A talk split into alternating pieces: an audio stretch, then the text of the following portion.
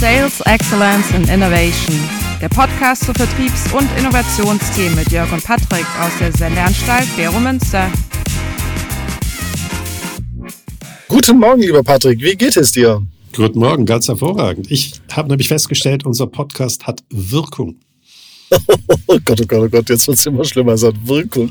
Oh Gott, oh Gott, oh Gott, oh Gott. Du meinst, dass dir Menschen schreiben und äh, kundtun, dass du ihnen das nochmal erklären sollst, was du da genau sagst im Podcast. Das macht mir ein bisschen Angst, deine Follower, muss ich ganz ehrlich sagen. Die sind schon sehr interessiert an dir.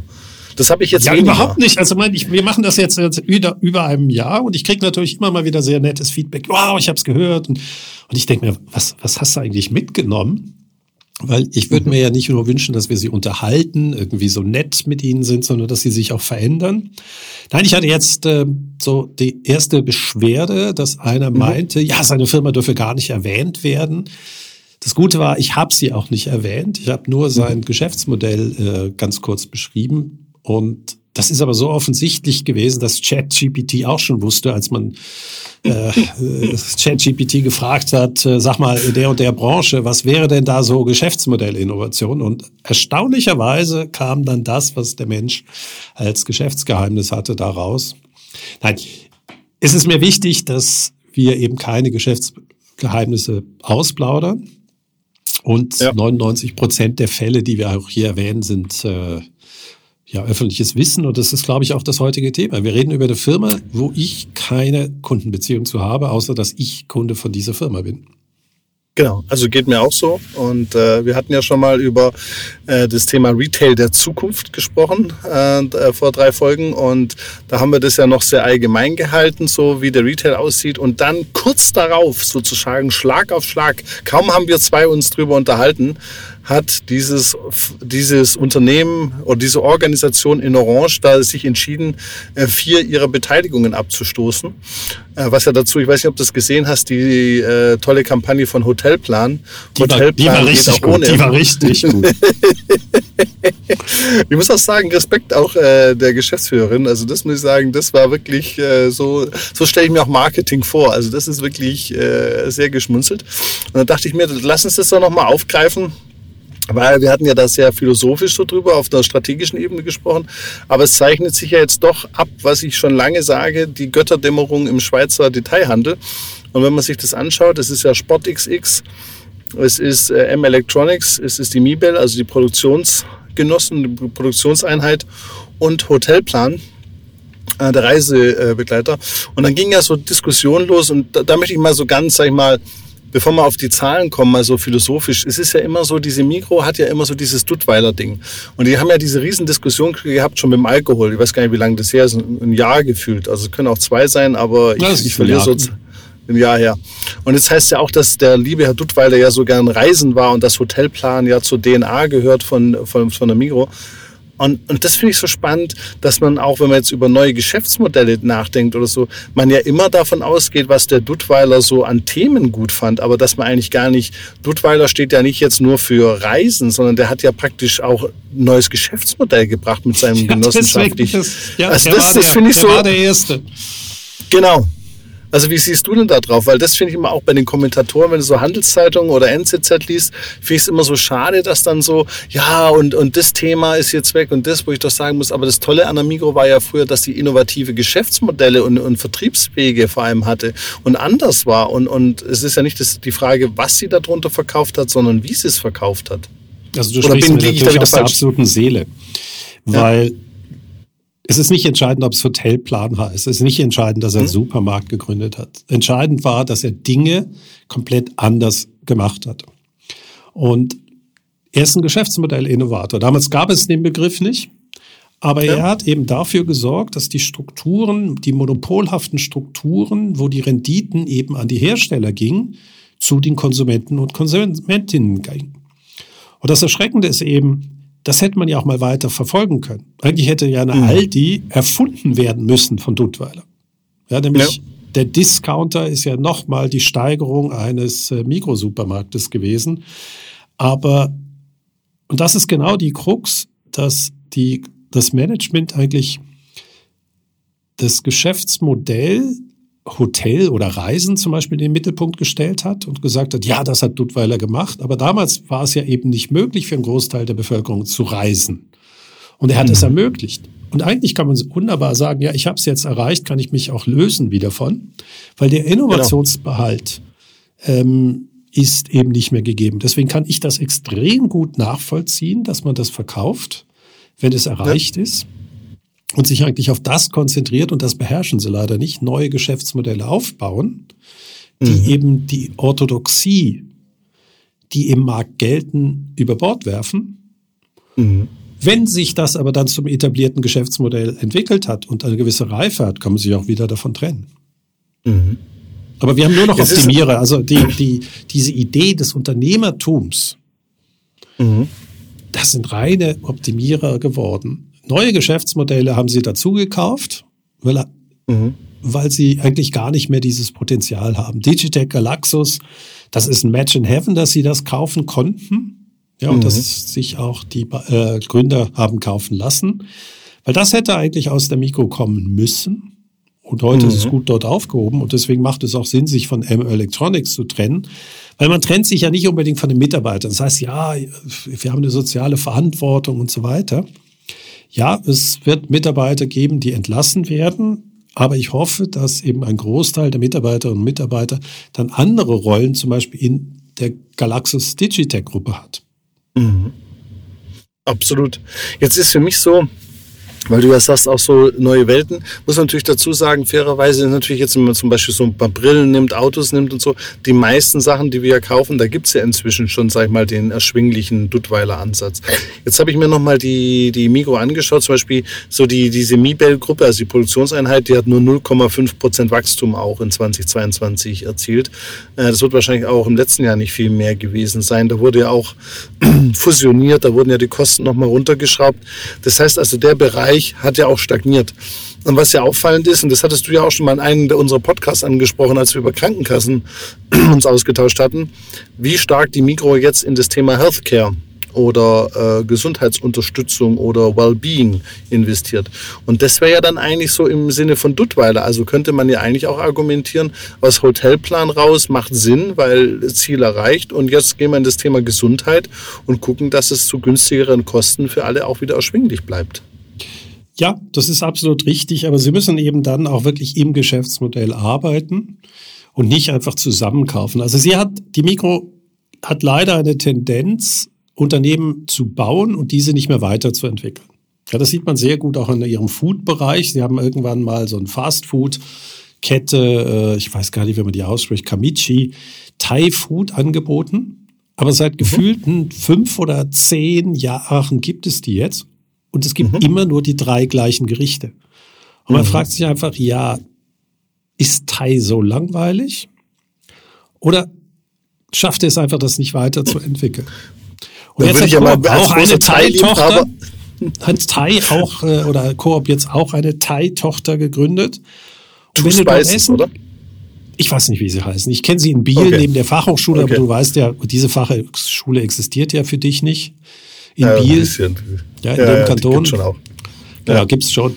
Und das ist wirklich faszinierend, mit was für einer Freude dort Thai gekocht wird vor Ort, frisch. Es ist unglaublich verschiedene Geschmäcker und eben nicht nur rotes Curry, Fried Rice und so weiter. Und das ist eben mhm. einer der Sachen. Geschäftsmodell Innovation bedeutet ja nicht nur, dass ich es mache, sondern auch kontinuierlich weiterentwickle.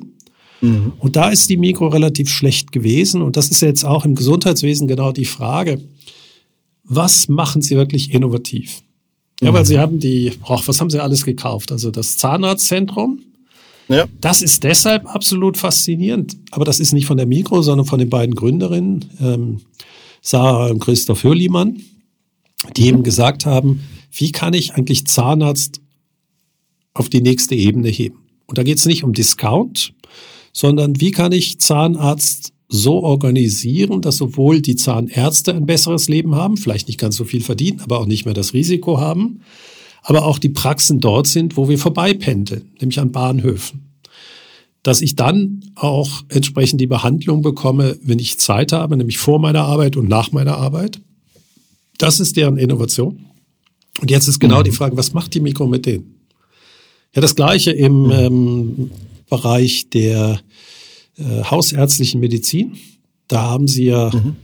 glaube ich, sowohl einen Teleanbieter gekauft, Medgate, mhm. als auch die Medbase. Aber da merkt man schon, ich krieg, irgendwann kriegt man die gar nicht mehr auseinander, äh, mhm. weil sie alle sehr ähnliche Namen haben. Und auch das macht Sinn, dass man eben eine Durchgängigkeit des Behandlungspfades macht indem man eben, wenn man, ich meine, du bist ja wieder, bist du eigentlich gesund jetzt oder schnieft schon wieder irgendeiner in der Familie? Ja, das ist Allergie. Also es ist heute ist es mehr der Rachen, aber ah. es ist wieder die Pollenfliegen, es sei der schönen Erderwärmung geschuldet. Das ist immer, wenn mein Computer sagt äh, Temperaturrekord, denke ich, jetzt muss ich ihn wegschmeißen. Wir haben doch gar nicht Sommer. Aber wenn du natürlich so, solche Temperaturen im Februar hast, dann blüht auch der, dann blüht auch der Haselnussbaum. Ja, ne? der ist aber dann, Genau, genau. Und das wäre eben spannend, was kann ich jetzt einfach durchgängig machen, weil das klassische Hausarztmodell oder Hausärztin-Modell, dass ich in einer Praxis vorbeikommen muss, um eine Zwei-Minuten-Abklärung zu machen, das hat nichts viel mit einem modernen Menschen zu tun. Der moderne Mensch nee. hat vielleicht einfach eine kurze Frage. Ja, ja da brauche ich aber nicht meinen Hausarzt für.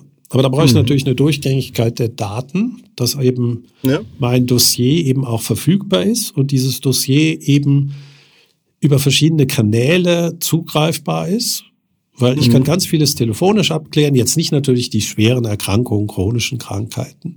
Aber ich kann natürlich genau diese Durchgängigkeit von Telemedizin, allein der Begriff, ich nenne es Medizin, ähm, und stationärer Medizin, also in Praxen, das heißt zwar im Fachbegriff ambulant. Das wäre ein Heaven, dass man wirklich über die Daten, ich meine, das ist ja genau dein Thema, ja. diese Behandlungspfade verbindet und damit eben eine bessere Behandlungskette ermöglicht, ist ein Riesending. Mhm. Frage ist nur, machen sie das? Ja, das wahrscheinlich nicht. Also das ist ja das, was hinter allem steckt, ähm, dass eben diese neuen Ideen wie Login, Daten, übergreifende Austausch, dass man auch die Sachen verbindet, wenn man sich vorstellt, wo die ja über alles drin sind. Die sind ja auch in den Fitnessstudios drin. Du, das kannst du noch viel weiter denken, wenn du jetzt nur mal in, in, in dieser Welt unterwegs bist.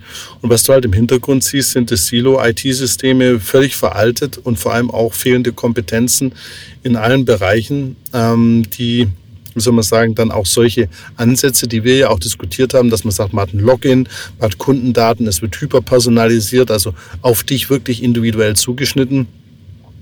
Und das passiert dann einfach nicht. Und da frage ich mich dann halt auch, was ist denn dann die Idee auch von diesem Unternehmen? Also die haben dann auch gesagt, sie investieren mehr ins Kerngeschäft. Aber dann dachte ich mir auch so, was ist denn eigentlich die Kerngeschäft? Und das Kerngeschäft aus meiner Sicht ist die Mikro- und reiner Logistikanbieter inzwischen. Also Controlling und Logistik. Also mehr ist es ja dann am Ende gar nicht mal.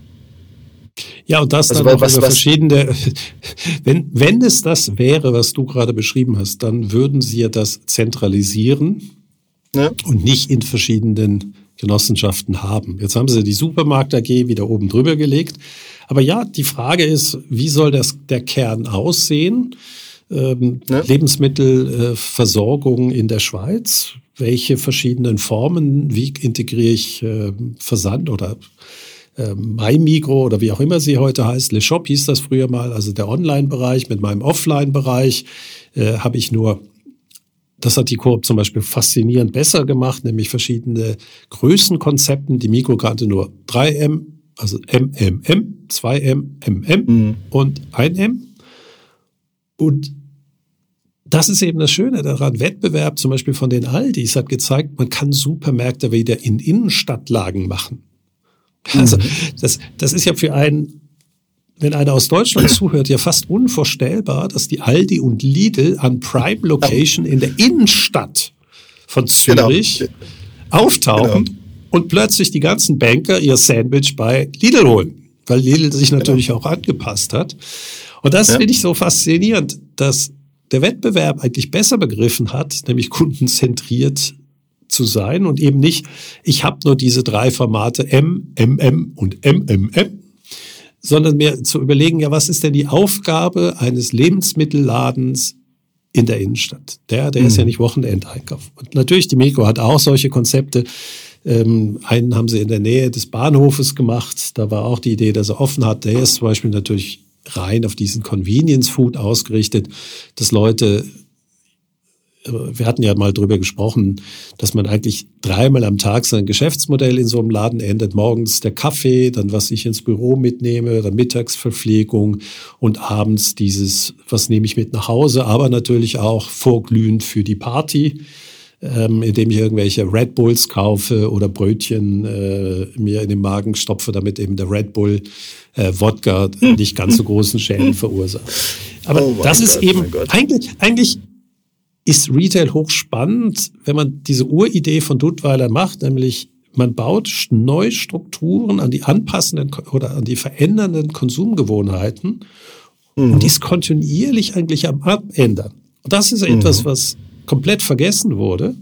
Diese mhm. unternehmerische Sicht, dass ich auch ruhig mal was abstoßen darf. Ja. Ja, vor allem, ich habe es mir auch mal angeschaut, Zahlen und Fakten. Also ähm, dein, dein, ich liebe dein, dich dafür, dein, dass du das machst. Ja, ja. Äh, also bis zumindest in den letzten fünf Jahren sind zehn Prozent der Mitarbeiter verloren gegangen auf der Reise. Also dass jetzt alle bei von M Electronics zu Digitech Galaxus gehen, kann man vielleicht bezweifeln. Und was halt auch auffällt, ist natürlich auch dann so ein bisschen, wenn man sich den Gewinnentwicklung anschaut über die Jahre, ne, geht es natürlich auch mal ein bisschen hoch und runter, je nachdem, welche Effekte. Dann war ja auch Corona. Aber auch hier stagniert es natürlich auch äh, in dem ja, Unternehmen. Noch schlimmer, der, und du der siehst eigentlich hat Verluste gehabt. Der Kern hat sogar noch Verluste gehabt, genau. Und, und da siehst du dann immer so ein bisschen, das eigentlich wieder, was wir ja schon gesagt haben, die Anzeichen stehen ja auf Innovation. Also du siehst ja eigentlich aus der Unternehmungsleitung heraus, du hast ja da, du musst ja gar keine Kundenbefragung machen oder irgendwelche Trendanalysen. Du siehst ja allein in deinen Finanzzahlen, wenn du mal so drei, vier Jahre aneinander reist, hey, wir, wir müssten uns doch vielleicht mal Gedanken machen. Und, und da stelle ich mir jetzt wieder die Frage, da schieben ja alle das dann auf dieses kooperative äh, Steuerungskonstrukt. Und das ist zugegeben eine Herausforderung. Aber irgendwo muss doch dann trotzdem da oben in der Geschäftsleitung oder in, in, in, diesen, in diesen Gremien irgendwann mal sich die Mehrheit durchsetzen und sagen, so kann es doch nicht weitergehen. Also das überrascht mich dann schon auch wieder, dass man da so, so entspannt da sitzt und sagt, ja gut, machen wir hier ein bisschen, da ein bisschen. Und mein Highlight, und das ist ja auch der Grund für diesen Podcast, war, letzte Woche habe ich dann gesehen auf, auf LinkedIn von Mikasa, das ist jetzt, also ich möchte jetzt gar nicht Mikasa dissen, kann ich gleich sagen, Mikasa ist der beste Ort, um Möbel einzukaufen, hat das tollste Sortiment, beste Betreuung, die ich je erlebt habe. Äh, dass, das dass man einfach Genau, und dann haben die das so, so ein Video gezeigt, wo der Geschäftsführer da so durch den neuen Laden in Steel City läuft und da so äh, äh, ähm, Kopfkissen umdreht und an, an jeder Decke nochmal zupft. Und die Digitalisierung waren so große Screens, wo du dann äh, das Ding drauflegen kannst und dann anschauen kannst, in welcher Farbe dein Sofa, wie das dann in Realität aussieht. Und ich saß so da und dachte mir so, hey, das ist doch, das ist vor 20 Jahren wäre das cool, aber heute ist, wer geht denn dahin und legt da so ein Dingfetzen auf so ein Teil, bis das überhaupt funktioniert. Warum ist da kein Login? Wer berät mich da? Und dann kam unten noch dran in dieser LinkedIn-Kampagne und dann habe ich an dich gedacht und wir haben ein riesengroßes Sortiment, wo ich dachte, ja und auch das, ich will da nicht hin wegen den Produkten. Ich will dahin, um mich einzurichten und um beraten zu werden, sonst muss ich doch da gar nicht mehr hin. Aber dann. Ja, oder diese zwei Dinge, die, die eben für mich ein, ein Laden machen muss. Ich weiß, was ich brauche, dann ist es die Logistikleistung. Ja, ja. Known Item Search. Ähm, ich will den Stuhl, den ich vor fünf Jahren gekauft habe, noch einen weiteren kaufen oder das, die Decke dazu. Ja. Ähm, das kriege ich heute in diesen Läden ja nicht hin, weil ja immer der Wandel ist. Und das Zweite, ich will mich inspirieren lassen für bessere Einrichtungen. Ja, das sind mhm. ja die zwei Einfallstore. Und ich finde es immer schön, dass du es Login nennst. Das hört sich so technisch an. Know your customer wird häufig leider als Pflicht angesehen. Ja, der Banker sagt, oh, ich muss neue Customer aus gesetzlichen äh, Perspektive heraus machen und uiuiui, ich darf den Kunden nicht so viel fragen. Es ist ja immer die Frage, warum gebe ich dir Daten, was bekomme ich dafür? Und mhm. das ist eben äh, genau die Frage. Ich wäre, also ich bin ja extra auch bei einem Health Management Organization, nämlich Sanacare, weil ich hoffe, mhm. dass deren internes IT-System meine Daten besser aufarbeitet als so ein komisches Patientendossier, was wir irgendwann mal haben müssen, weil ich sage einfach, hey, das ist euer Kerngeschäft und das ist wirklich spannend, Sie legen die Daten auch besser ab. Mhm. Und das Schöne daran ist auch meine Frau, äh, als sie mal wieder dort war, sie wurde deshalb sehr ernst genommen, weil das Erste, was man ihr sagte, sie gehen ja nie zum Arzt. Mhm. Ja, also die wussten sofort, die ist jetzt seit 15 Jahren bei uns Kundin aha, sie kommt ja nie. Wenn sie kommt, scheint ja was zu sein. Ja, es war Genau. ja, es ist nichts Kritisches. Aber das ist allein schon so eine kleine Aussage, äh, die man eben treffen kann anhand von Daten. Ja, weil es geht mir nicht nur um Blutwerte und so weiter, sondern Daten teile ich dann, wenn ich einen besseren Service bekomme. Ja, ich hatte ja schon mal gesagt, wir, wir, auch wenn wir jetzt gerade ins Autobereich ein bisschen abschwanken, ähm, ich habe so äh, Autosense, das, da kann ich meine Daten übers Auto ablesen, aber klar, äh, ein anderer liest mit. Ja, dafür habe ich jetzt eine Versicherung bekommen. Wir hatten ja auch schon über Versicherungsverkauf. Schon gesprochen, Und genau. das ist total faszinierend. Seitdem ich diese Daten teile, ähm, sind meine Kosten für meine Autoversicherung von, was hatten wir vorher? Ich glaube, was hatten die angeboten? 700 und wir werden jetzt Mhm. auf 300 kommen, Wahnsinn. weil ich Daten teile. Ja. Eigentlich teilt mir diese Datenteilung mit, dass ich eigentlich dieses Auto noch weniger brauche. Mhm. Das heißt also, das ist ja, ich, ich rede ja nicht mehr über Login. Und Login kann ja ein Login eben in eine Webseite, sondern durch die Daten habe ich einen Service, der mir besser entspricht. Und dann mache ich das. Genau. Ja, da wäre die Mikro eigentlich prädestiniert, dass sie anhand der Daten mir bessere Lösungen hat, weil als Genossenschaft, die sie ja immer noch ist, kann man, ist es nochmal ein Unterschied, ob ich jetzt meine Daten mit einer Genossenschaft, die mir selber gehört, teile, Mhm. oder ob ich eben sie an einen amerikanischen oder chinesischen Konzern gebe, namens Temu, äh, der sie komplett missbraucht. Genau. Ja, aber die schaffen das, dass die Leute sich Login machen. Ja, TikTok lässt grüßen. Da, die haben alle Logins. Aber wir, Genau. Die gute Werte haben, wirklich fair miteinander umgehen. Ich meine, die Cumulus finde ich deshalb lustig, weil eigentlich die Mikro im negativen Sinne überhaupt nichts draus macht. Also da, Genau. da wird ja nicht, da wird ja nicht mal Hard Sell in irgendeiner Art gemacht. Ich würde mich manchmal freuen, dass es einfach mehr Nutzen für mich bringt, außer eben diese Genau. Cumulus-Punkte. Ähm, Genau. Zum Beispiel, das ist, wahrscheinlich gibt es das, einfach alle Garantien viel leichter zu finden sind. Zum Beispiel. Oder sich besser Ähm, zu ernähren. Also, dass man sagt, zum Beispiel, ich gebe im an, Sack, ja, das geht natürlich leicht mit dem Gesundheitswesen. Willst du das wirklich? Ja, aber überleg doch mal, du, was, was kaufst du denn, wenn du, äh, wenn du dich schlecht ernährst? Das sind ja eigentlich billige Produkte. Und wenn du mehr auf Bioprodukte übergehst oder gesünder und dich besser ernährst, ist ja im Sinne von der Mikro, machst du ja wahrscheinlich auch viel mehr Gewinn. Also ich kenne die Margen auf den Produkten nicht, aber es muss ja gar nicht immer ein Nachteil sein für die Firma. Also ich würde natürlich jetzt auch nicht den, den Kunden sagen, kauf weniger bei mir, aber dass du, dass du einfach eine Unterstützung kriegst, also ich, oder auch im Fitnessstudio geh, gehst dahin, gehst so hin, dass man dann nicht das zusammensetzt mit dem Ernährungsplan und Vorschläge macht, was man bei der Mikro tolles einkaufen kann, um nach dem Sport lecker und gesund zu essen. Das ist doch naheliegend. Also das, das, da rennen dir doch die Leute die Bude ein für die Rezepte. Das, Also, also ich, muss, sind so- ich, das muss, sind- ich muss ja jetzt, ich muss jetzt, also du weißt, ich bin Mikrokind, ja. Ähm, dementsprechend Mhm. verteidige ich dir natürlich auch. Das Spannende ist, was du gerade erwähnt hast, es gibt eine der wirklich faszinierendsten Sachen, die die Mikro ja daneben, neben all dem Shop hat, ist ja ihr Mikromagazin. Und letztens hat meine Frau das gelesen und dachte so, hey, das, das beschreibt unglaublich gut, was gerade in der Schweiz passiert. Ja, mit einer sehr einfachen Sprache, die Volksabstimmung, die wir haben und so weiter. Und da musste ich schmunzeln und sagen, du weißt schon, dass ich eigentlich als Student hatte ich nicht eine Schweizer Zeitung abonniert, als ich hier zum Studium hinkam, sondern ich hatte nur den Brückenbauer.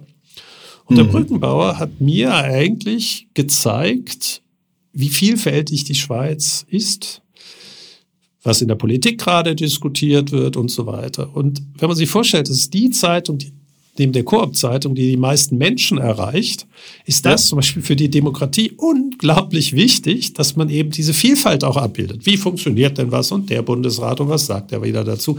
Aber das eben in der Sprache, die, die spannend ist. Und dann natürlich neben diesem verkaufsorientierten Teil der Zeitung, ja, da ist immer so, so ein Flyer reingelegt mit Sonderangeboten, haben sie auch Mi Gusto, das ist diese, äh, so eine Rezeptzeitung. Und ich muss sagen, da sind Rezepte drin, die sind echt bereichernd. Also das sind Sachen, da, da haben wir noch nicht drüber nachgedacht. Und es gibt wirklich wenig Sachen, wo wir mit so Freude immer mal wieder ein, zwei Rezepte äh, pro Woche was nachkochen. Und die gehen natürlich alle Richtung, ähm, hast du mal überlegt, das und das zu machen. Gestern hatten wir auch eine Suppe bei meiner äh, Schwiegermutter, Spinat, Federkohlsuppe mit Pinienkernen. Mhm. Ähm, ja, da merkst du schon, der Einfluss ist nicht ganz unerheblich. und die Suppe war phänomenal. Und du hast ja schon gehört, ich habe die Suppe gelobt und nicht gesagt, da war kein Fleisch drin. Ne?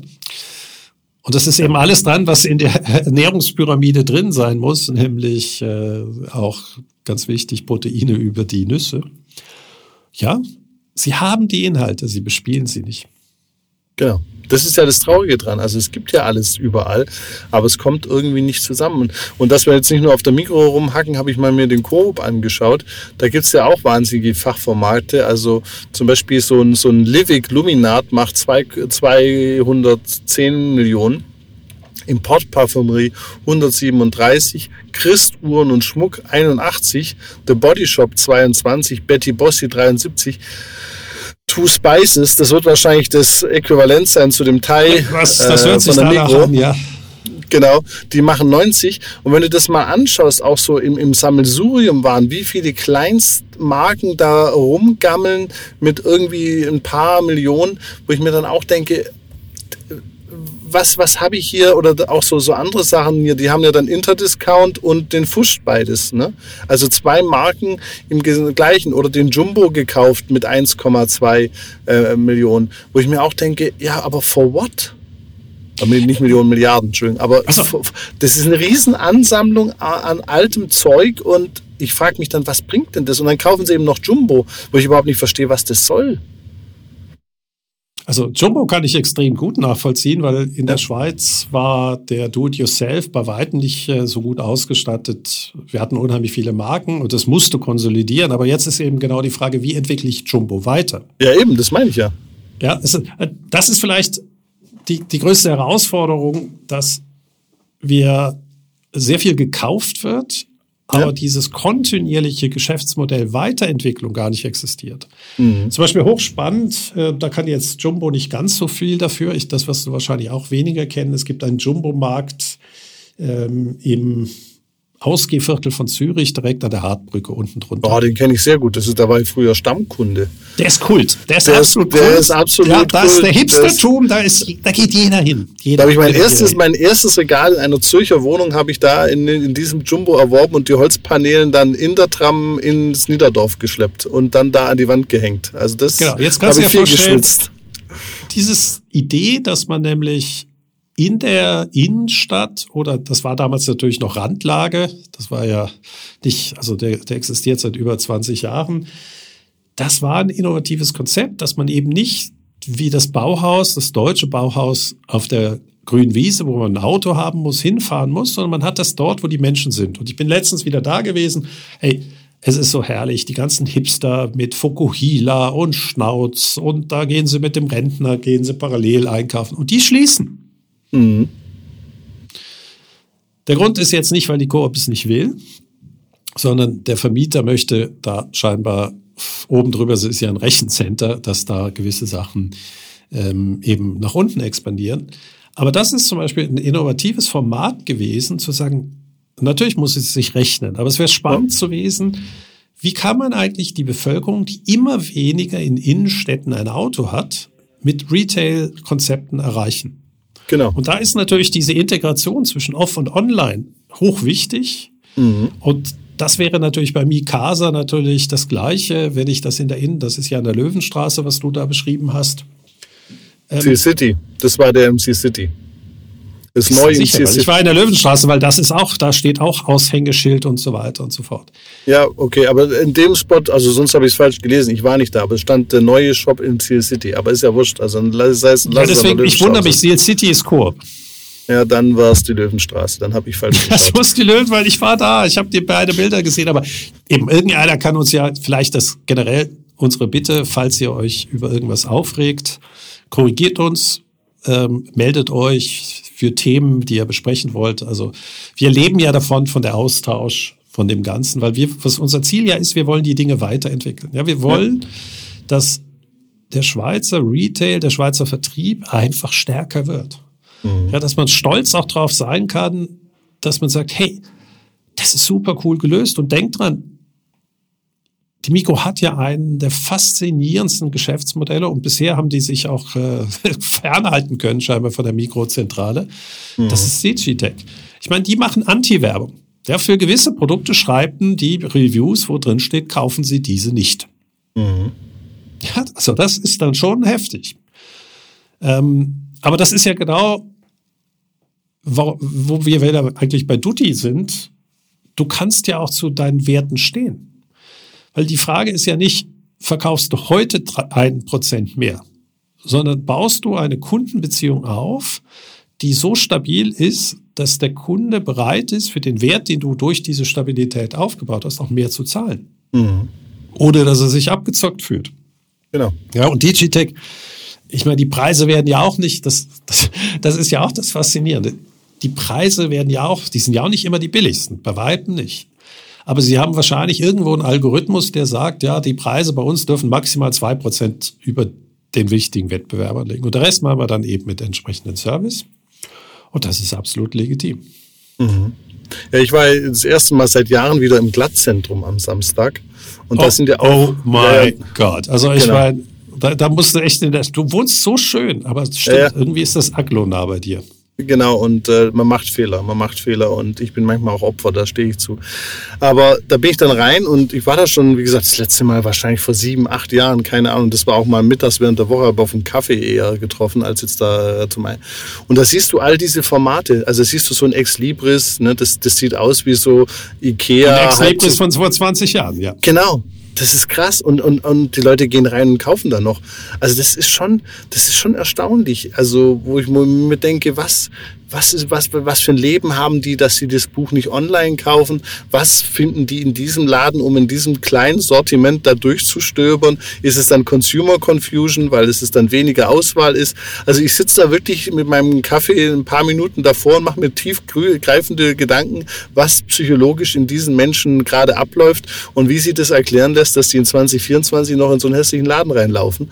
Aber muss man auch sagen, Glattzentrum, Samstagnachmittag, bumsvoll. Ne? Also wirklich Anschlag. Kostenlose oben. Parkplätze. Genau, ja, aber auch so, die Leute kaufen auch ein bisschen. Hier beim Globus stehen sie da und so. Also da gibt es auch so Retail-Formate, die habe ich schon lange gar nicht mehr gesehen irgendwo oder wusste gar nicht mehr, dass die Marke noch gibt. Und das, das sind Kunden. Also nicht so, dass es dann völlig leer ist.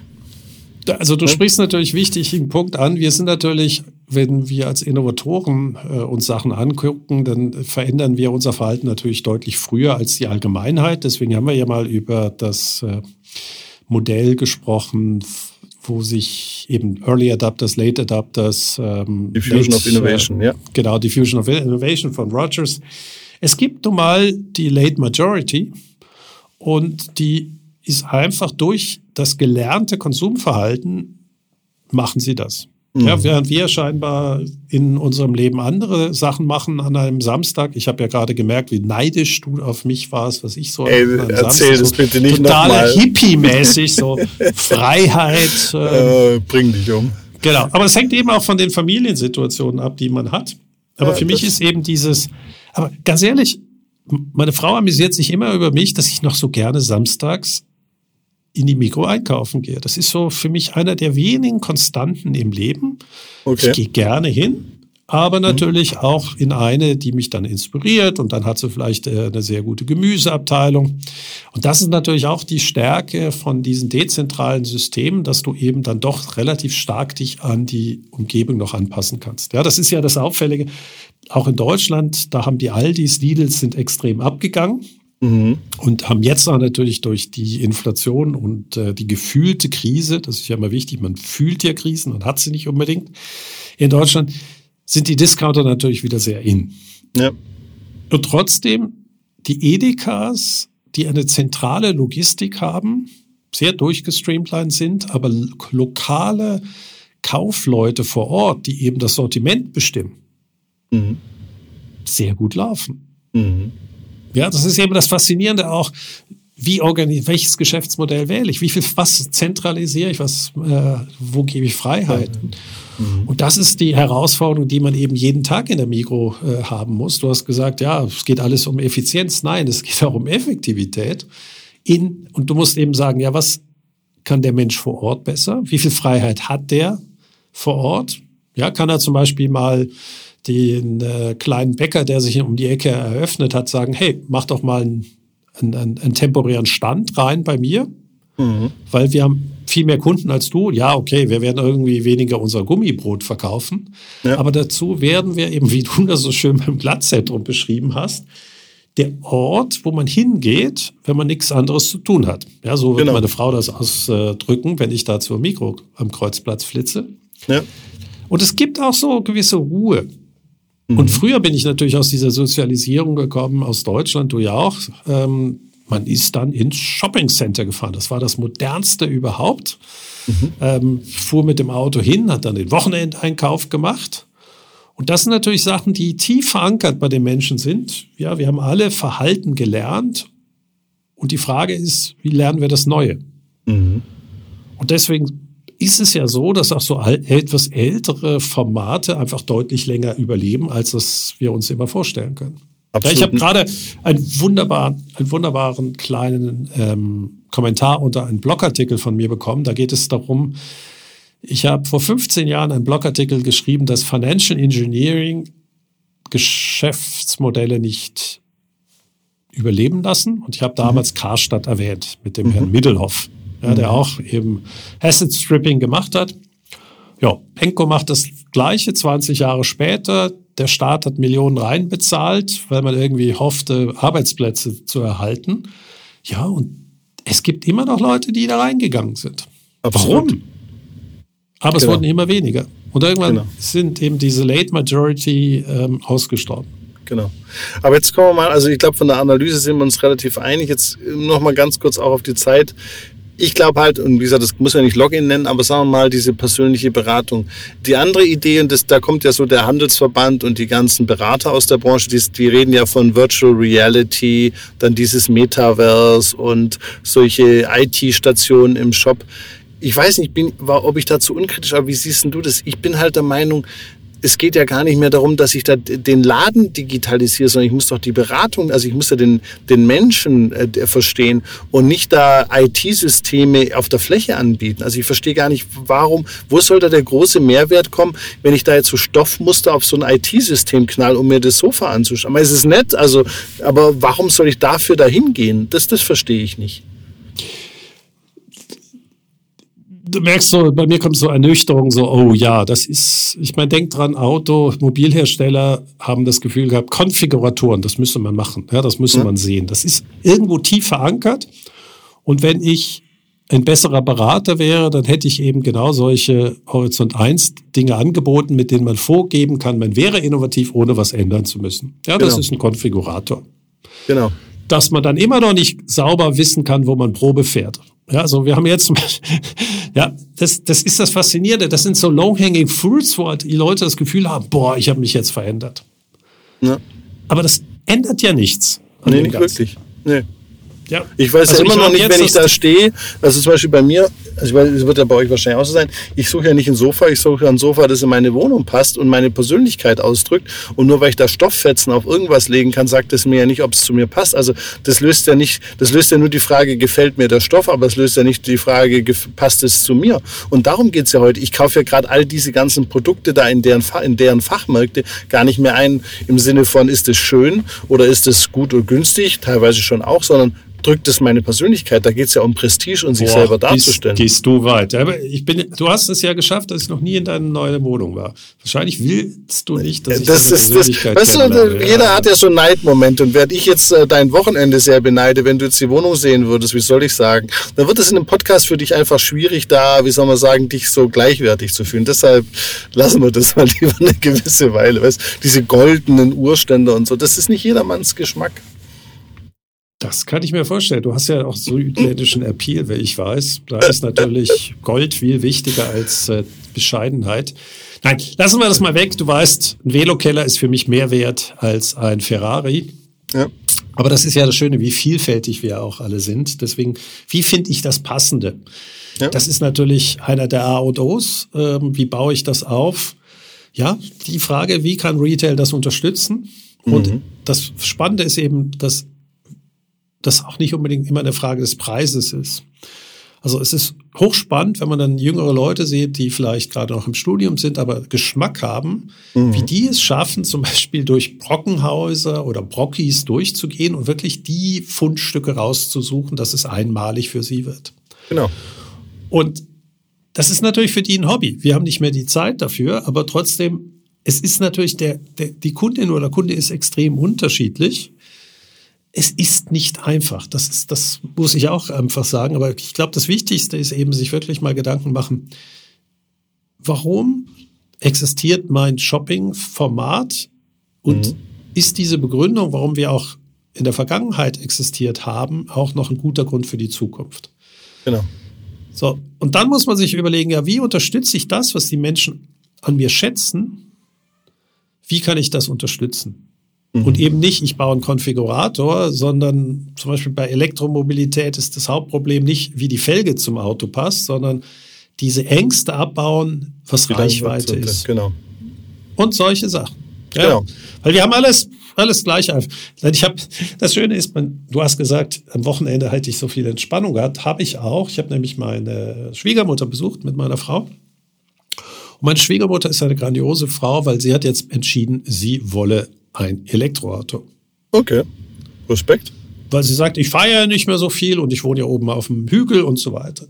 Aber es ist faszinierend, wie kein Verkäufer ihr eigentlich das verkauft, mhm. sondern das Auto, was da gerade so rumsteht. Mhm. Ja, also jetzt kam sie, boah, ich habe ein tolles Auto, das ist ein Hybrid. Äh, ich so, mh, hm, wer hat dir denn das verkauft? ja, sieht super aus. Ich so, was hat der Verkäufer gesagt? Passt total zu dir. Ich so, aber hast du ihm gesagt, dass du ein richtiges Elektroauto haben willst?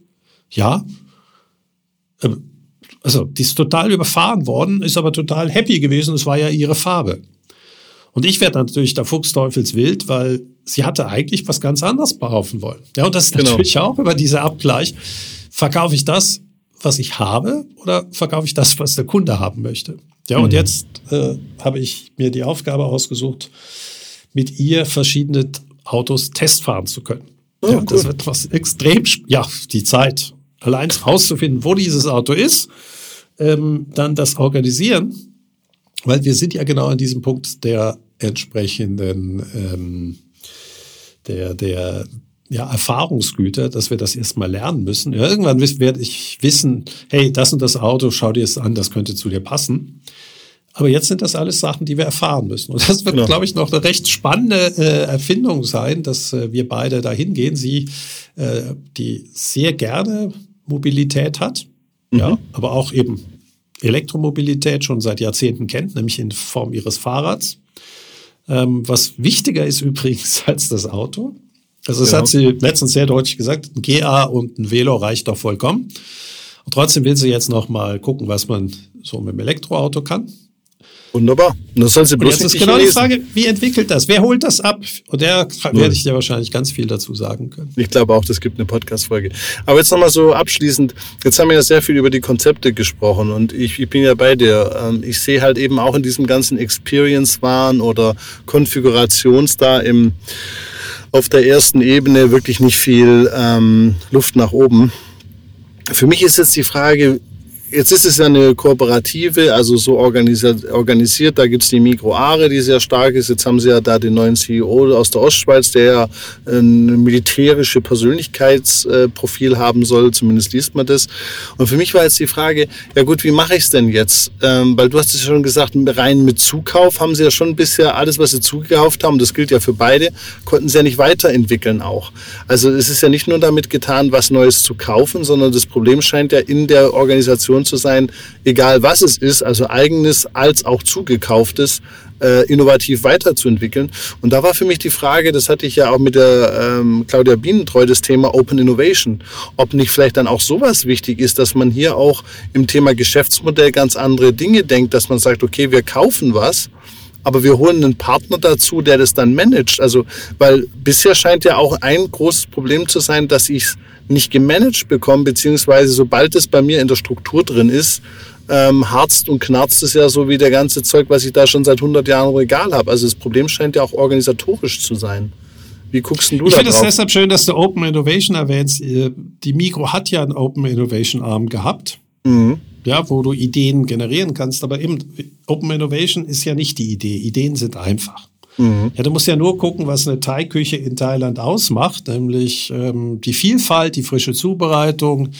Und äh, dann musst du dir überlegen, ja, wie entwickelst du das weiter? Vielleicht einfach, indem du andere Menschen einstellst. Und dann aber natürlich jedes Portfolio-Element auch mit dem Lifecycle versiehst. Mhm.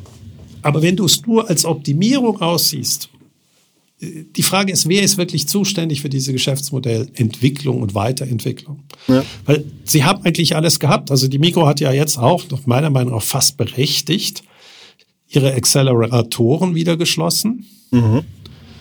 Weil den hat man einfach parallel zur Kernstruktur gebaut, hat aber keine Verbindung miteinander gehabt, scheinbar. Mhm.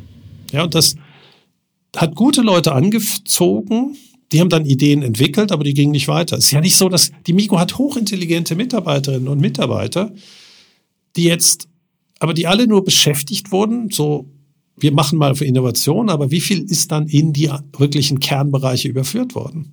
Mhm. Ja, und da ja, das, ist für mich die große Herausforderung. Aber das heißt ja dann gar nicht so sehr Richtung Open Innovation, sondern praktisch, wenn ich was habe, dass ich es dann skaliert bekomme oder, aber was ist es dann in so einem Mikromoment? Die müssen doch sehen, so geht es ja irgendwie nicht weiter. Jetzt sagen sie mehr Investitionen ins Kerngeschäft. Okay, jetzt kann ich ja mehr in den Detailhandel rein investieren.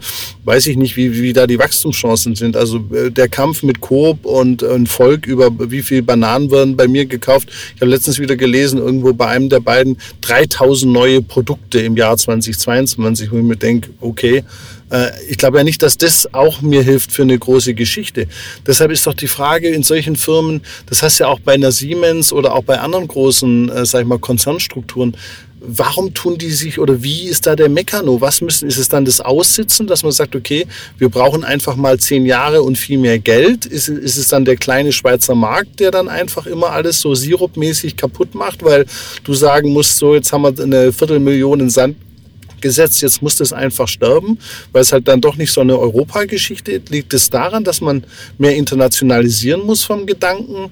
Liegt's, weil du sagst intelligente Leute, würde ich sagen, ja, also da, da arbeiten viele. Also wenn da irgendwie so 10.000, fast 100.000 Leute arbeiten, die können ja nicht alle nur auf den Kopf gefallen sein. Also das würde ich auch unterschreiben. Aber irgendwas muss doch in der Firma dann veränderbar sein, dass das irgendwo anders wird oder dass, dass, dass da Innovation reinkommt oder ist es hoffnungslos? Muss man einfach sagen, die zwei Firmen sind einfach nur noch dazu da, alte Sachen aufzukaufen. In der Hoffnung ist ein bisschen so wie Fußball. So, sie kaufen Spieler auf und verkaufen sie dann irgendwann wieder. Und das scheint ja irgendwie immer weniger zu funktionieren. Also es wird jetzt auch spannend zu sehen, wer die Sachen noch aufkauft, ne, diese Fachmärkte. Also so ein Interdiscount, den würde ich jetzt nicht mehr kaufen. Nein, da wird der M Electronics, das wird auch, äh, es ist die Frage, was du mit der Fläche machst. Ja. Und da wird hoffentlich dann eben ähm, so Kombinationen aus Service, äh, Beratung sein, die dann eben zum Beispiel Digitech in dem Bereich macht. Ja. Solche Sachen könnte ich mir sehr gut vorstellen, weil die Flächen sind ja schon reduziert worden. Die Frage, was bespiele ich?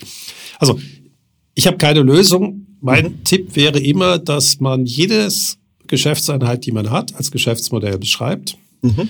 Und jedes Mal eben nicht nur sagt, so jetzt muss ich die Zahlen optimieren, also auf Effizienz, sondern mir immer eine Bewertung des Geschäftsmodells mache, wie reif ist das und mhm. bra wann brauchst du mal wieder ein Overhaul.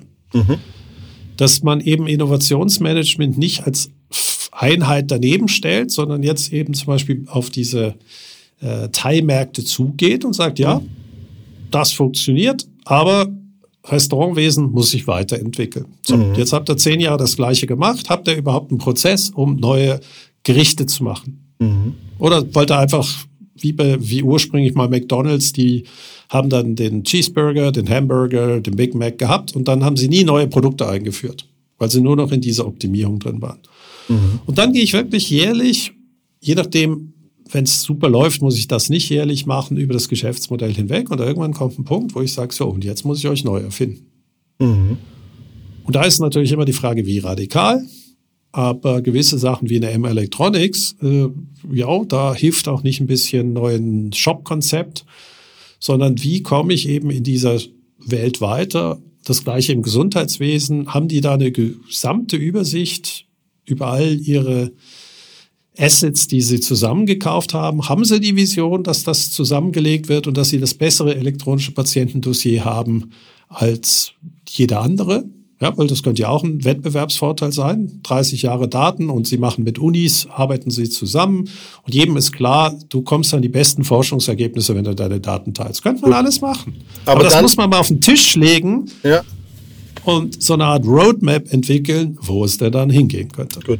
Aber da war ich jetzt dabei, aber dann ist das wirklich hoffnungslos, die Situation, weil ich war vor ein paar Jahren, das ist, wie lange ist das her? Zwei Jahren dabei, da hat die Mikro groß ausgerufen, Strategie 2030 war es, glaube ich ähm, und hat dann äh, all die Fachmärkte mal ein Strategiepapier ausarbeiten lassen. Und da hast du schon gesehen, das Problem ist ja bei, bei diesen ganzen Luminards und Livids und sowas, das sind ja keine Leute mit Business Model Generation äh, äh Kompetenzen unterwegs. Da ist ja kein Stratege.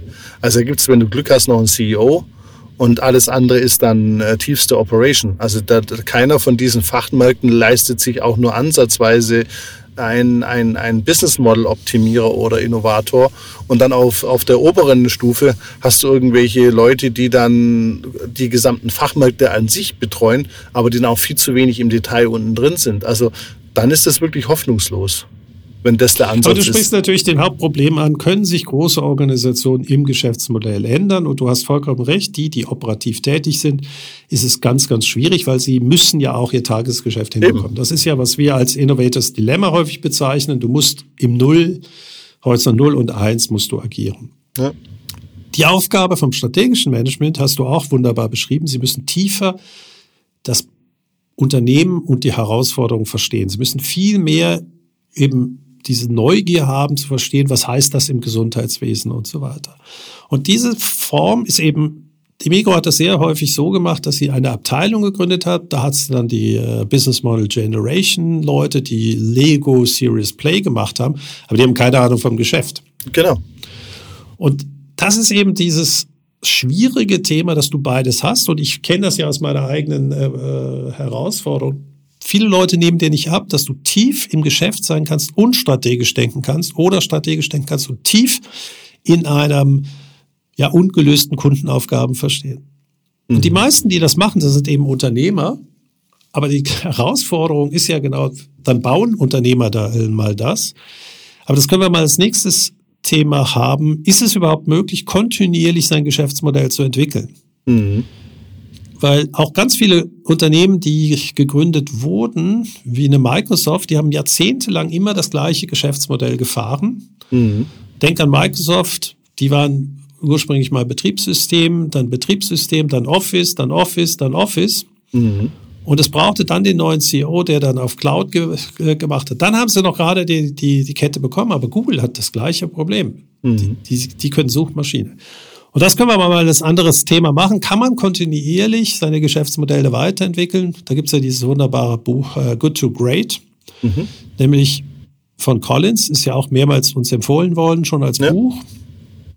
Eben, was muss ich machen, damit ich mich kontinuierlich neu erfinden muss, dass ich eben eine long-lasting, 200-jährige Geschichte von Geschäftsmodellinnovationen habe. Ja. Ich glaube, das ist ja dann ein guter Tipp, äh, ein guter Abschluss für unsere heutige Folge, die wir sowohl dem Coop als die Migro äh, gerne äh, an, an, ans Herz legen.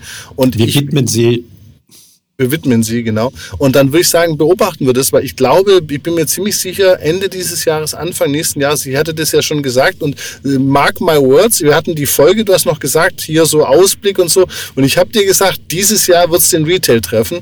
Und ich sehe mich ein bisschen bestätigt als großer Augure der Zukunftsweisen. Du bist super. Ich habe vor 15 Jahren geschrieben, if a, if a business model is dead, is dead. Ich meine, das ist ja das Schöne, dass du sagst. Es ist ja nicht nur die die Mikro. Ja.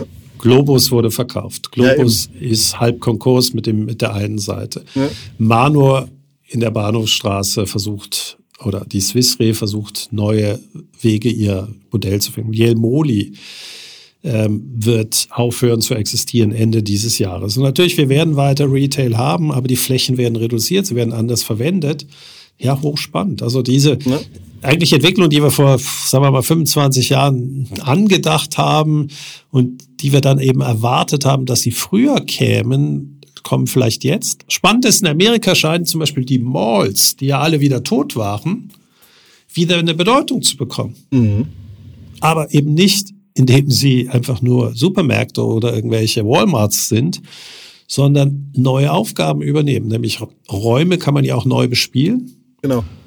Und wenn ich in so einer furchtbaren, ähm, verteilten, verschmierten Agglomerationsgemeinde wohne, ähm, da muss ich mir natürlich überlegen, was sind die sozialen Mittelpunkte? Ja, ob es die Mall ist, ja, kann sein. Kann aber auch ja. die Kirche oder bei uns der Bahnhof sein, der eben äh, die, die Met-Center anspielt. Also Immobilien werden wir immer brauchen. Die Frage ist, wie bespielen wir sie? Und das wird die große Herausforderung für den Retail sein. Es ist ja nicht nur, was die verkaufen, sondern welche Flächen haben sie und wie bespielen wir sie. Genau. Gut. Patrick, das hat wieder sehr, sehr viel äh, Freude gemacht, sich darüber auszutauschen. Und wie gesagt, wir, wir werden das weiter verfolgen, weil, wie gesagt, ich habe das Anfang des Jahres ja auch in meiner großen Voraussicht angekündigt. Und da wollen wir natürlich da auch am Puls der Zeit dabei, dabei bleiben. In diesem Wunderbar, Sinne, ich danke dir. Ich dir auch. Bis dann. Tschüss. Ciao, Jörg.